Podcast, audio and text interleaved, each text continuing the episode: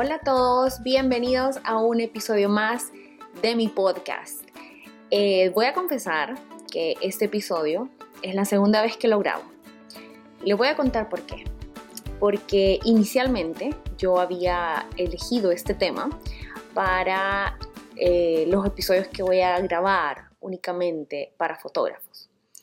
Pero cuando lo estaba editando realmente me di cuenta que son errores que frecuentemente comete cualquier emprendedor, no necesariamente fotógrafos. Así que decidí volverlo a grabar para eh, poder eh, enfocarlo más a cualquier rubro, a cualquier emprendimiento. Así que antes de que empecemos a enlistar algunos de los errores frecuentes que cometemos como emprendedores y que nos limitan a tener ventas, quiero confesar también que yo cometí el 100% de los errores que están en esta lista. Me di cuenta de algunos un poco rápido y de otros pues no tan rápido. Así que a veces nos pasa que sentimos que no avanzamos en el, en el negocio o que las ventas no se dan o que no cerramos nuevos clientes y no entendemos por qué. Así que espero que al escuchar esta lista de, errores y tomes nota, tal vez puedas identificar algunas cosas que no estás haciendo bien y puedas tomar acción y corrección para poder eh, seguir avanzando en tu emprendimiento. Así que bueno, el primer error, yo lo cometí por muchos años, creo que ya se los había contado, y es no mostrar realmente quién está detrás del negocio. Quiero que sepan que desde que yo empecé a mostrar quién era Carla Urbina, eh, que era la que estaba detrás de la cámara, quién era la persona que iba a atender a mi cliente cuando llegara, definitivamente empecé a crear una conexión con mi audiencia, con mis seguidores, con mis clientes. Es algo mágico porque realmente ahora cuando llegan al estudio, ellos sienten que me conocen, que conocen un poco de mi familia, me preguntan por mis hijos, así que creo yo que eso les da mucha, mucha confianza. Quiero decirles que no es necesario, porque esto creo que hay que aclararlo y yo sé que hay muchas personas que son muy reservadas con su vida personal y es súper válido. De hecho, yo he empezado también a bajarle un poco el contenido de mi vida personal, pero no he dejado de aparecer en redes, porque no es necesario que estés mostrando cosas eh, de tu vida familiar o cosas muy íntimas. Pero sí es importante que te mostres, que subas historias, que pongas una foto en tu feed eh, presentándote quién sos, hace cuánto empezaste eh, con tu negocio, qué te apasiona. Puedes mostrar eh, un poco de, del detrás de cámaras, de cómo es el proceso para tus entregas, tus empaques, no sé, tantas ideas dependiendo del rubro, pero a la, de verdad que a los clientes les gusta ese, ese tipo de contenido como de, detrás de cámaras le gusta sentir que es parte de, ciertos procesos. Así que yo te voy a invitar a que si hoy no lo estás haciendo, empezá a compartir un poco más de quién está detrás de, la marca, que, cómo empezaste, qué es lo que haces y un poco del día a día de tu negocio. El siguiente error es algo que hasta el día de hoy yo sigo viendo en otros emprendedores fue uno de los errores que yo más rápido corregí y es no tener formato de cotizaciones. Hoy en día es imperdonable que los emprendedores no tengan eh, formatos de cotizaciones o catálogos de productos con tantas plantillas gratuitas que pueden encontrar en, en Internet es tan fácil como descargar esa plantilla, personalizarla de acuerdo a tu marca, colocar la información de tus servicios o tus productos y tenerla guardada en tu teléfono para que cada vez que te pidan una cotización simplemente enviarla. Te voy a contar dos cosas por qué no debes de seguir enviando tus precios como textos. Uno, porque no te ves tan serio al momento que alguien te cotiza y lo que es responderle como que estás chateando con esa persona. Y dos, perder demasiado tiempo. En cambio, con una plantilla, es mucho más fácil, como te decía, lo tenés guardado en tu teléfono y al momento que te pidan una cotización únicamente lo envías. Te ahorra mucho tiempo, puedes incluir mucha más información. Yo hoy por hoy lo tengo todo en mi sitio web, así que cuando alguien me pide un precio, yo únicamente mando un link, eh, ya tengo mi script para, de acuerdo a qué tipo de sesión eh, solicitan y los mando directamente a mi web. Y en mi web yo tengo toda la información que mi cliente necesita saber para poder reservar su sesión. Nunca olviden que eh, la falta de información confunde y un cliente confundido no compra.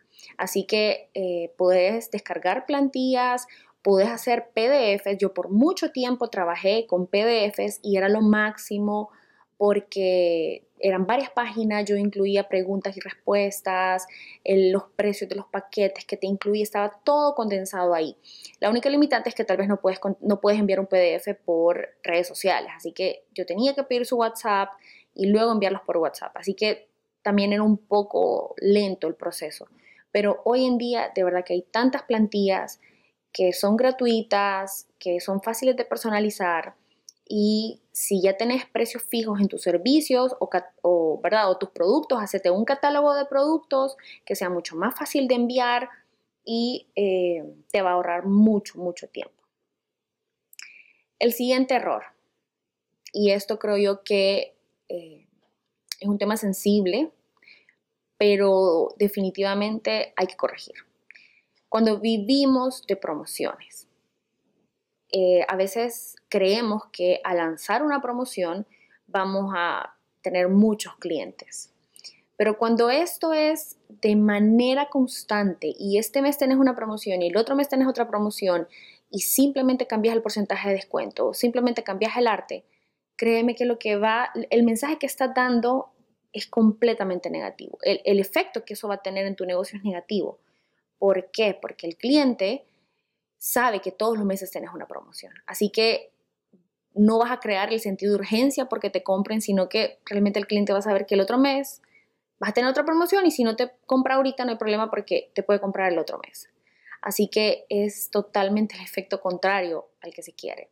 Yo creo que es importante que entendamos que los descuentos son o deben dejarse únicamente ya para la fase de negociación con tu cliente. Y, y, recordar que nunca es menos por menos, sino que anda más por más. Más precio por más valor en tus servicios. No lo contrario, dar descuentos y obviamente ir quitando beneficios o valor a tus servicios. Así que analicen muy bien. Yo sé que la estrategia de cada negocio es diferente, la situación de cada negocio es diferente, pero si realmente necesitas tener un negocio rentable y querés vivir de ese negocio, de tu pasión, empezar con estos, haciendo estos pequeños ajustes y entendiendo que tener descuentos constantes o promociones constantes no te van a ayudar a crear ese negocio sólido que todos estamos buscando. El siguiente error, vamos por el 5.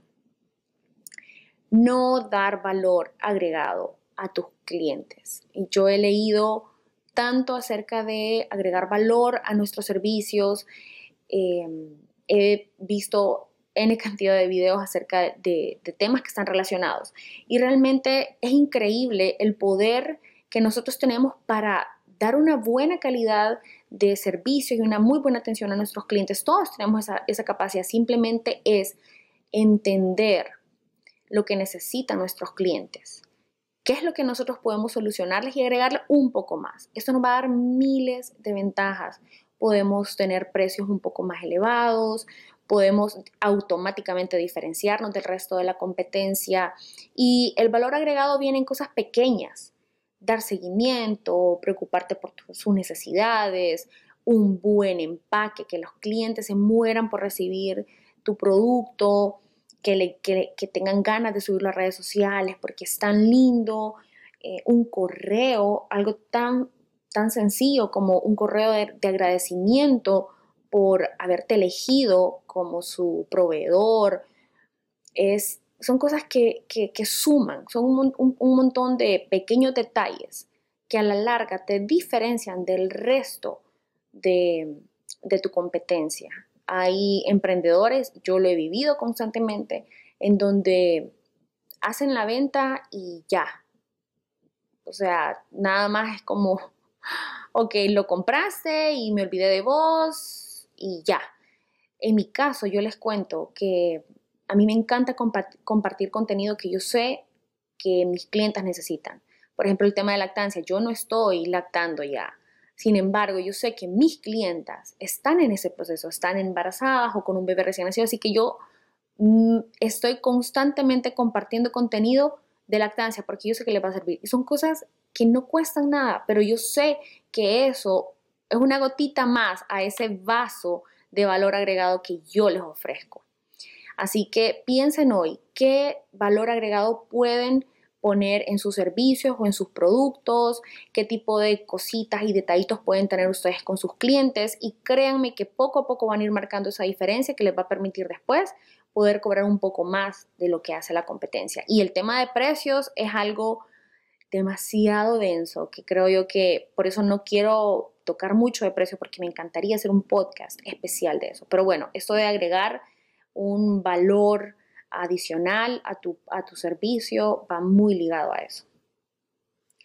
Ok, el siguiente error es no definir tu estilo propio. Creo que esto cuando yo lo escribí, estaba, como les dije inicialmente, estaba muy enfocado a fotógrafos, eh, porque yo veo mucho en mi rubro y eso es, y yo también lo cometí, y recuerdo cuando Laura, que ya se las he comentado en otros podcasts, me hizo un análisis de todo, me dijo, me puso así como que cuatro fotógrafos, eh, páginas, y me dijo, yo veo lo mismo en todas. Y yo lo vi y dije, es cierto, es lo mismo en todas. Casi el mismo estilo, tratando de seguir la misma línea de decoración, el, la misma, la misma, el mismo estilo de edición. Entonces, creo que cuando nosotros le damos nuestro toque a nuestro servicio, a nuestro producto, lo personalizamos a nuestra, lo que es realmente la esencia de nuestra marca, automáticamente vas a sobresalir. Porque cuando el cliente ve mucho de lo mismo, es realmente se va a ir por el precio. ¿Por qué? Porque siente que cualquiera de todos esos le puedes solucionar o resolver su problema.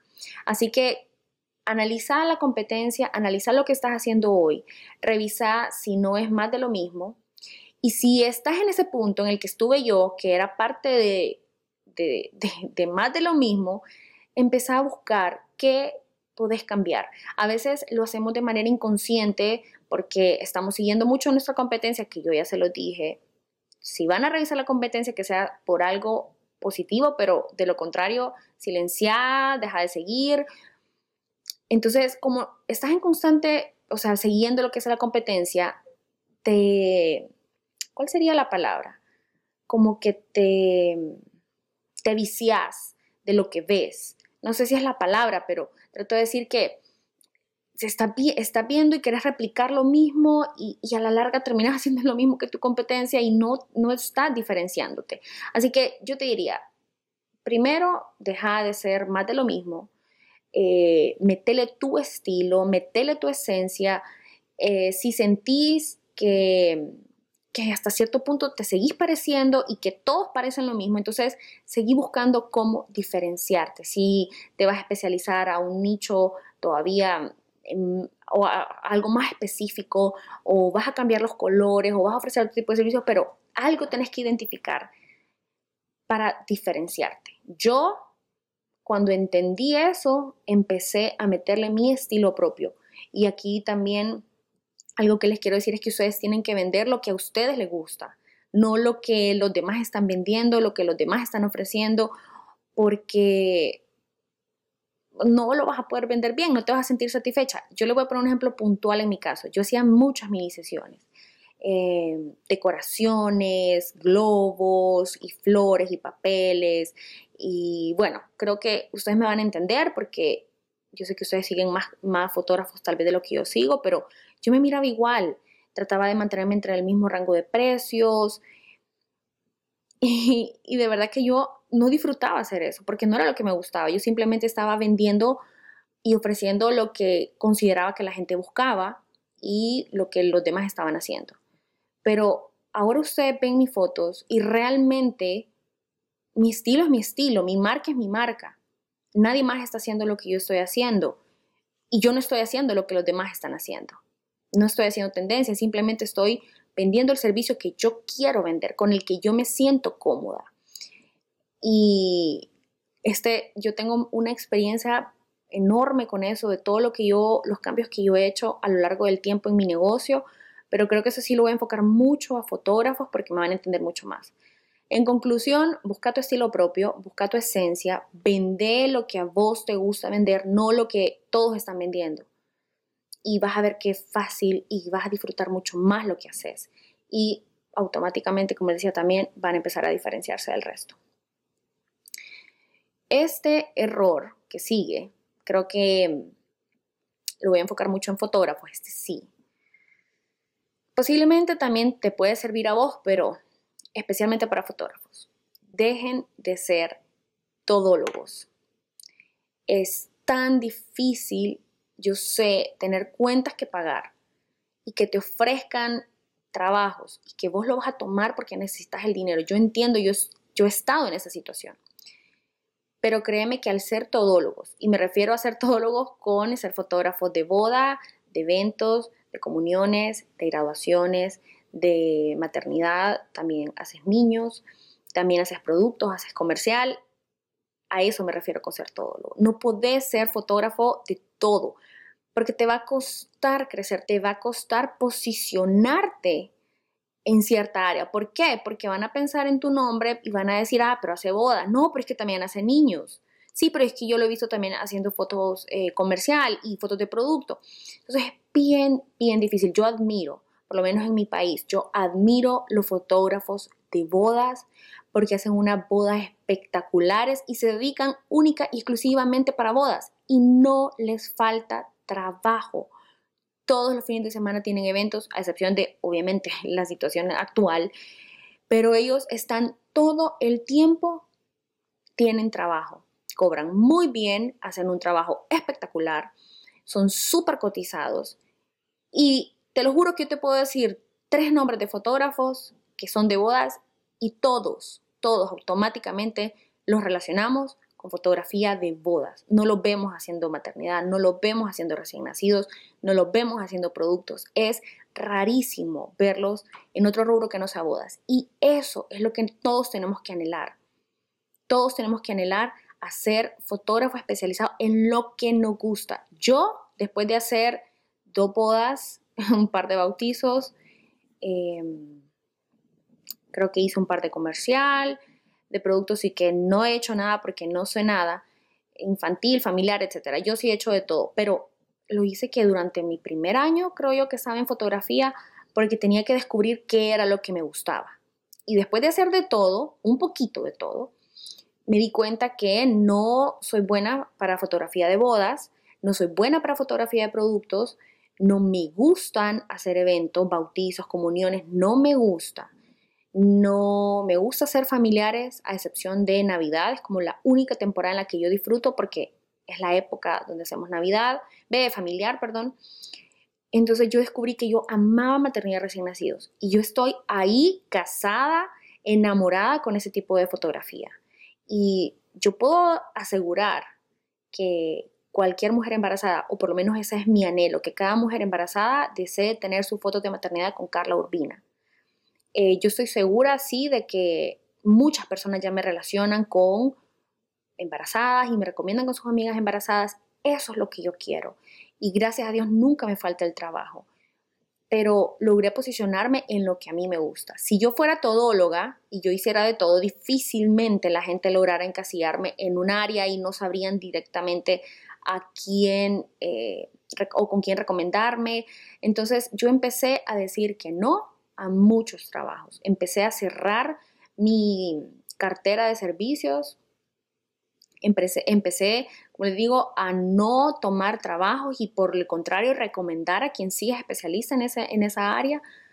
Y lo disfruto y amo. Yo me di cuenta que cuando hacía fotografía de eventos yo no lo disfrutaba. Y en la foto se notaba. Así que es mejor dedicarse 100% a lo que te gusta y en lo que sos bueno. Olvidémonos de ser todólogos si realmente queremos crecer y posicionarnos. Y bueno, el último, el, último error que tengo acá en esta lista, creo que ya lo he hablado antes, incluso lo paso comentando en mis redes, y lo vuelvo a decir porque quiero que entiendan que es de lo más importante que tenemos que empezar a hacer. Y es definir nuestro nicho de mercado. Es un error tan frecuente el no saber a quién le vendo, no saber quién es mi cliente ideal, eh, no tengo ni idea quién me compra o quién quiero que me compre. No es fácil llegar a identificarlo. Yo creo que yo me tardé, no sé, tres años en cómo definir así mi cliente ideal y empezar a venderle solo a mi cliente ideal, eh, estar en mi nicho. Eh, por eso yo sé, no es tan fácil, pero ya he visto emprendedores con mucho tiempo en el mercado y que aún siguen con la teoría de venderle a todo lo que se mueva. Eso es, bueno, que ni sé de dónde salió esa teoría, pero creo que es la más equivocada del mundo. No le puedes vender a todo lo que se mueva. ¿Por qué? Porque no todos son tus clientes, no todos eh, son los clientes que vos querés tener. Así que hoy te invito a que al terminar de escuchar este podcast o cuando tengas tiempo, empieces a escribir y hagas ese avatar de cliente, ese quién es tu cliente ideal, qué es lo que hace, qué es lo que le gusta hacer, cuáles son sus miedos, cuáles son sus necesidades. De verdad, créanme que cuando ustedes tengan ese avatar de cliente, van a entender muchas cosas, empezando con lo más básico, si es hombre o mujer. Yo siempre lo he dicho, eh, mi cliente ideal o mi nicho de mercado está en las mujeres. Así que casi toda mi, comunicación, el 95% de mi comunicación yo me refiero en femenino. Y el resto hablo como en plural, pues porque yo sé que también tengo eh, seguidores que son hombres, pero en la mayoría son mujeres. Así que yo me refiero siempre en femenino, porque, porque yo sé que, es, que es a quien yo me quiero dirigir. Entonces, empezando por eso tan básico, eh, no sigan vendiéndole o queriendo venderle a todo mundo, a todo lo que se mueva. Analicen muy bien eso y cuando empiecen a entender y cuando empiecen a escribir y a indagar un poco más de dónde está su nicho, en qué se quieren especializar y a quién le quieren vender, van a crecer. Van a crecer tal vez no a paso rápido, a paso lento, pero a paso sólido, que a la larga eso es lo que realmente funciona, ir creciendo con solidez. Así que bueno, son un par de errores que son bien frecuentes, que todos hemos cometido, que como les dije, yo cometí todos, todos los de esta lista. Y sí, y podría seguir agregando, pero bueno, por lo menos creo que esto es como un poco básico para todos los que están emprendiendo, que llevan un par de años emprendiendo o que quieren emprender, que aprendan a qué cosas no hacer y que aprendan de nuestras experiencias, que eso creo yo que es súper valioso cuando aprendemos de los errores de otras personas y que nos, nos lo comparten, creo que eso es súper valioso. Bueno, tengo un sinfín, como les dije anteriormente, tengo un sinfín de temas por desarrollar. Quiero ir poco a poco tomándome el tiempo, de grabarlos, de hacerlos un poco más fluido. Me siento muy orgullosa porque ya estos últimos dos podcasts los he grabado mucho más fluidos, sin equivocarme, sin repetir. Y bueno, a la, a la larga creo que también este, este formato es así, un poco más casual, no tan perfecto. Quiero que ustedes me escuchen como que me estuvieran escuchando así, en una plática entre amigos, pues, sin tanta perfección. Así que eso va a ser todo por hoy. Les agradezco enormemente a los que me hayan escuchado hasta acá y a todos los que han escuchado, o todas, porque como les digo, creo que me siguen mucho más mujeres. A todas las que me han eh, seguido hasta, hasta este punto del podcast, espero seguir llenándoles de contenido que les sirva, que les ayude, que les motive. Y bueno, si tienen por ahí temas que les pueda interesar, no olviden dejármelos por mis redes sociales, arroba Photography, leo todos sus mensajes y tomo nota de todas sus ideas y sugerencias. Así que nos vemos o nos escuchamos, mejor dicho, en el próximo episodio de este podcast.